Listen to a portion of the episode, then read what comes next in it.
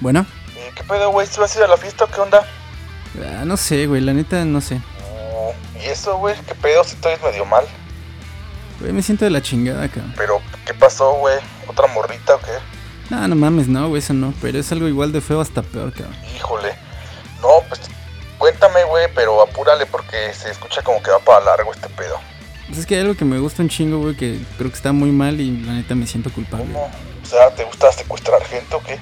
No, no, no, mames, no, güey, qué pedo, güey. No, no, no, otra cosa, ¿Por güey. qué andas diciendo a las morritas que eres feminista nada más para quedar bien o qué, güey? Ah, no mames, no, güey, no. Ya te dije que yo sí soy deconstruida, de verdad. Uf. Entonces te estacionas en lugares para discapacitada. Seas mamón, güey. No, no, no, es otra cosa, güey. No, pues cuéntame, güey. Te prometo que te voy a escuchar sin juzgarte, güey. Es que creo que me gusta Maná, güey. ¿Maná? No mames, qué pinche asco, güey. Güey, dijiste que no me ibas a juzgar, güey. No mames, lo juraste, cabrón. No, o sea, sí, güey, pero. Escúchate, güey, o sea, me estás diciendo que te gusta esa banda de pinches hippies pseudo revolucionarios que vende una idea del amor súper barata que consume pura gente que ni fue a la primaria musical, güey. Bueno, güey, o sea, si lo dices así, pues sí sigue de la verga. Pero, güey, es que no quiero esconderlo más ni poner sesión privada de Spotify para escuchar Rayando el Sol, güey. Güey, pero haz paro, no le digas a nadie, güey. O sea, la gente sabe que somos amigos. ¿Qué van a decir de mí, güey? Van a pensar que yo también soy. ¿Qué eres qué, güey? O sea, De esa gente, güey, ¿sabes? De esa gente que escucha rock en español y que ponen a, a Zoe, güey. güey, pero ¿qué tiene de malo Zoe, güey? No Carnal, mames. discúlpame, güey, esto está muy mal, güey. Yo no puedo hacer nada por ti, güey. La neta, ya no podemos seguir siendo compas, güey. Atiéndete, güey. No, no mames, no, espérate.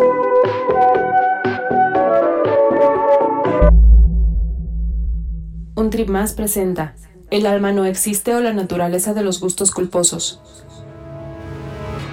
Durante milenios hemos creído que tenemos una suerte de esencia personal.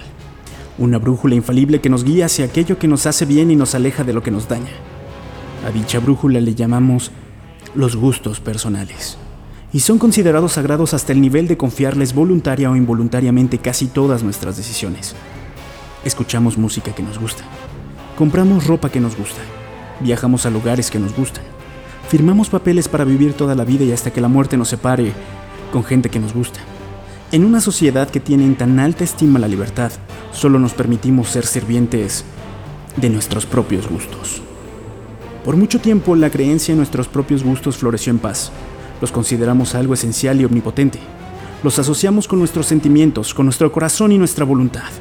No sabemos si existe o no el alma, pero si existiera, dentro de ella estaría... El alma no existe. Ah, ah, ah, ¿no? Entonces, todos nuestros gustos son... Una mamada. Todos los gustos son una mamada. Ok, entonces cuestionemos nuestros gustos. Veamos qué tan maleables son y descubramos qué sucede dentro de nosotros para que exactamente una misma canción que antes nos producía placer, ahora nos dé vergüenza. Y nos haya hecho crear el paradójico y casi absurdo concepto de gusto culposo. Acompáñanos en esta aventura llena de Limp Bizkits, Corns, Metallicas, Ramsteins y Soes. En el camino encontraremos adolescentes que leían a Nietzsche pero que ya no les gusta porque se vendió al sistema. Pero al principio cuando nadie lo conocía sí estaba cool. Descubramos qué es venderse y cómo funciona el fenómeno en el que algo solo es bueno si te hace sentir especial. Pero si ya lo escuchan todos, ya no suena igual. Aunque siga sonando exactamente igual. Pongamos atención a los movimientos del alma. El alma no existe. Ah, sí. Para este trip crearemos un individuo que no existe y que no tiene alma. ¿Está bien? Está bien, continúa. Ok. Este ente que no tiene alma podría ser tu vecino, tu primo o el cajero que te atendió en Oxxo esta mañana cuando fuiste a comprar el café que no te gusta para tener energía al realizar el trabajo que no te gusta, pero que te dará dinero para alcanzar un día la vida que te gusta. Año 1993. Ciudad, Celaya, Guanajuato. No mames, está bien culera esa ciudad, güey. Güey, te dije que no hablaras mientras grabo. Sí, pero no mames, ¿cómo se la haya, cabrón? Pues entonces, güey. Los Ángeles, güey, esa ciudad está chingona y las moritas de ahí están chidas, güey. Güey, es la ciudad para poner un ejemplo. Nadie te está invitando a una fiesta, güey. No, no, no, no, pero piénsalo, güey. Si la gente se imagina morras chidas mientras se escucha el podcast, va a pegar más chido, güey. El sexo vende, bro. Me dijo mi tío que imprime lunas publicitarias. Y si alguien sabe de publicidad, es ese, güey. Ah, sácate la chingada tú y tu obsesión por las güeritas nalgonas. Vámonos a Chilpancingo para que se te quite tu adicción. Ahí nació en 1993 nuestro personaje Ulises Vázquez Leiva. Ya, pinche nombre feo, güey. No, ¿No se te antoja una coca de naranja así bien chida y unos rancheritos con Valentina? me habías nombrado Valentín Guzmán Coronel, un nombre de hombre chingón, bragado. Una coca de naranja con rancheritos, dices. Sí, sí, a huevo, ¿tienes? Ten, lánzate a la tienda y compra lo que quieras. Ah, no, ma, gracias, güey. Y es por eso que uno nunca invita a sus sobrinos a grabar un podcast. Ulises Vázquez Leiva nació en Chilpancingo en 1993. Su padre trabajaba como contador en el Electra de la ciudad y su mamá vendía garnachas todas las noches afuera de su pequeña casa de interés social. Ulises y sus hermanos tenían justo lo necesario y muy rara vez uno que otro lujo. Su principal ocupación era ir a la escuela, jugar fútbol y ver las caricaturas. Era feliz. Escuchaba la música de la misma manera en la que escuchaba el ruido de la lluvia o el viento pegando en su cara llena de mocos entreregados. Un ruido que ahí está, que es parte del ambiente. Ulises no decide qué música ponen sus padres en el Caribe Blanco mientras van de vacaciones, ni qué música pone su madre en la grabadora Sony mientras hace el quehacer y tampoco tiene mucha voz o voto en las fiestas infantiles a las que lo invitan. Sin embargo, esas decisiones que toman los demás ya han empezado a moldear sus gustos. En su mente ya hay canciones que le producen más placer que otras, ya sea por recuerdos de momentos agradables, porque le generan sensaciones placenteras o por alguna condición biológica que lo hace más receptivo a cierta combinación de sonidos que a otra. Si quisiéramos, podríamos evaluar cuáles canciones lo hacen más feliz para hacer un top 10 de su infancia. Número 10. Estoy muriendo, muriendo por verte. Número 9. Believe in life after love. I can feel Número 8.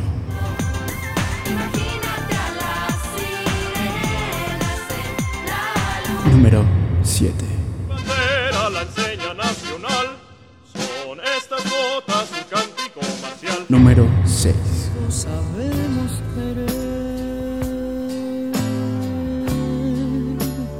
Número 5.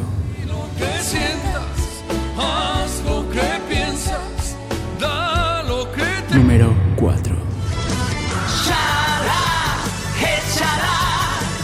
No importa lo que. Número 3. ¿Dónde estás?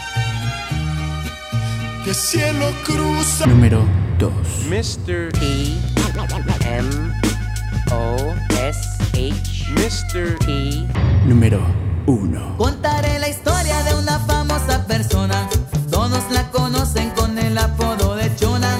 Para la realización de este top 10 solo se recurrió a un contabilizador que persiguió a Ulises durante toda su infancia y tiene un registro perfecto de cuántas veces cantó, bailó, tarareó o movió su pequeño culito pensando en esas canciones.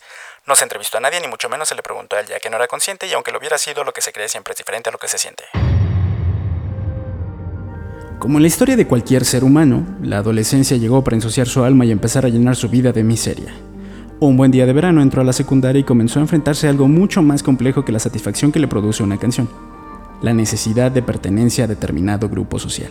Y por consecuencia, a la incesante necesidad de justificar sus gustos una y otra y otra y otra y otra y otra y otra vez.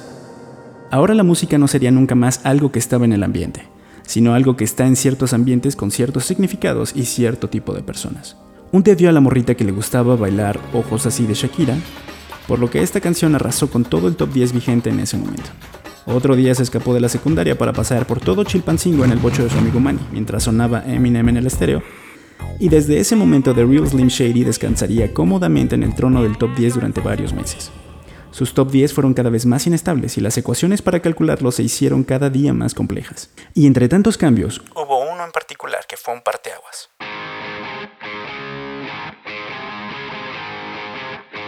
Su mundo cambió el día que escuchó debatir a su primo Gerardo de 18 años que acababa de llegar de Estados Unidos con su amigo Beto, que siempre vivía en Guerrero, pero veía VH1, sobre quién era el mejor guitarrista de rock de todos los tiempos. Ni Gerardo, ni Beto, ni Ulises, que solo escuchaba atento, tenían conocimientos de composición, ritmo, armonía o técnicas de ejecución en la guitarra eléctrica. Pero la discusión se acaloró entre nombres ingleses y estadounidenses mal pronunciados, al grado de que, después de esa discusión, Ulises ya sabía de Jimi Hendrix, Jimmy Page, Keith Richards, Slash o David Gilmour, y tenía la certeza de que eran nombres importantes y más le valía conocerlos en cuanto tuviera oportunidad para meterlos en su top 10. Todavía no los había escuchado y ya estaba buscando la manera de sacar a Daddy Yankee de la lista, porque solo era un vendido misógino que representaba lo peor de los latinoamericanos malinchistas incultos que viven en Estados Unidos. Tal como dijo su primo Gerardo. A partir de ahí, comenzaría un largo periodo de necedad rockera que le llevaría a comprar y leer revistas de rock como La Mosca en la Pared, Rock Deluxe e incluso un par de ejemplares de guitarra fácil. De aquella época persiste su desprecio a las bandas de rock populares y una muy dudosa superioridad intelectual basada en pensamientos mamadores que nunca terminó de tener claro. Su desprecio se debe principalmente a que, pues, tanto pinche trabajo leyendo artículos de especialistas y tanto conseguir discos de MP3 piratas con el señor del tianguis, tantas horas de fingir que disfrutaba solos de guitarra y ruidos raros de rock progresivo y experimental, tanto sufrimiento y pláticas aburridísimas con sus otros amigos rockeros para ver quién sabía más de bandas raras, tanto dolor para que llegara un día una morrita ingenua a decir enfrente de él. Super, super amo el rock de Maná, güey. Mientras hacía cuernitos con sus deditos decorados con sus uñas moradas. Pobre Ulises.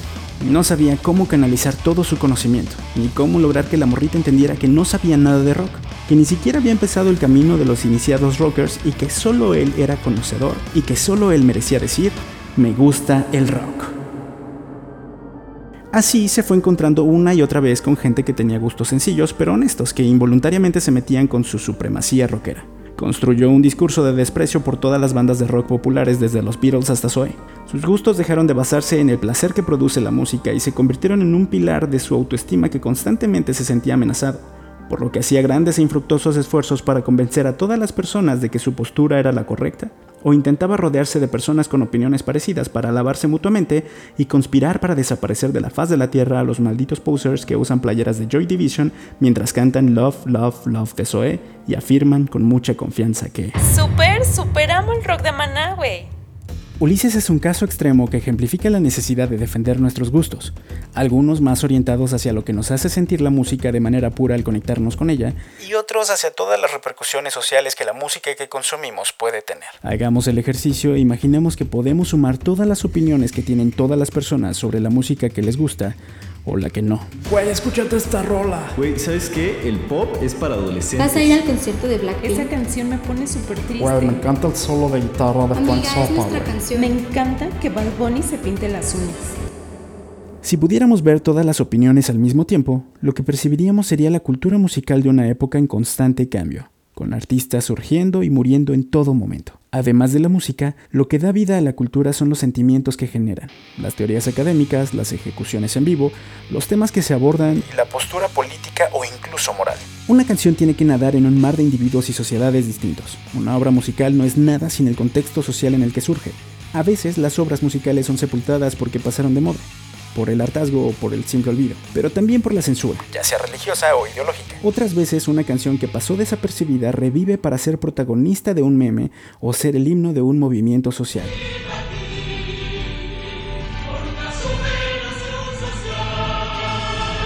Un mismo músico puede ser privilegiado por las ideas de un momento histórico y después ser destruido por la oleada de otros ideales y otras tendencias. Amo su inocencia, 17 años. Amo sus errores, 17 años. Soy su primer novio, 17 años. Su primer amor. Lo que en algún momento sonó subversivo y contracultural puede convertirse en símbolo del sistema opresor que debe ser destruido a la vuelta de 20 años. Que muy machino, a muy machino, marica nena, más bien putino, que muy machino, a muy machino, marica nena, más bien putino. El que no brinca, el que no salte.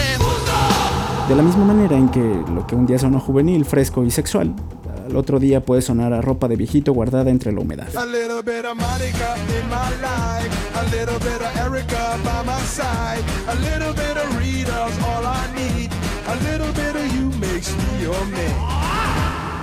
Nadie está del lado correcto o cool de la historia eternamente. Porque ese lado se mueve constantemente a través del tiempo o a través del espacio. Un día las señoras privilegiadas consideran la música de Selena o Juan Gabriel como ruidos indecentes que solo escuchan los pobres, y al otro día sus nietas se desviven cantando y bailando esa música candente para pobres debido a su identidad y sabor latino, y justo ese día puede que Ulises esté sentado en una fiesta viéndolas desde su amargura rockera y empiece a elaborar un argumento que le permita disfrutar de esa felicidad que solo puede mirar a la distancia. Quizás se deje llevar por alguna teoría social que exalte las manifestaciones de las clases populares, o recurra a las teorías postmodernas del siglo pasado que giraban en torno a la cultura desechable del consumo masivo, o quizás simplemente sea arrastrado por un ataque de nostalgia de sus primeros años, cuando la música solo era un conjunto de sonidos que lo hacían sentir muy bien y nada más. Ese día, quizás, y solo quizás, Ulises sea libre, y decida salir del closet de los gustos culposos aceptando que además de Selena, también le produce mucho placer escuchar a Maná.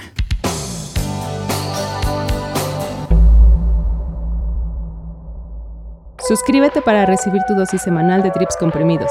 Para noticias, memes y contenido extra, síguenos en Instagram, Twitter y Facebook. Este podcast fue traído a ustedes por Avioneta Studios.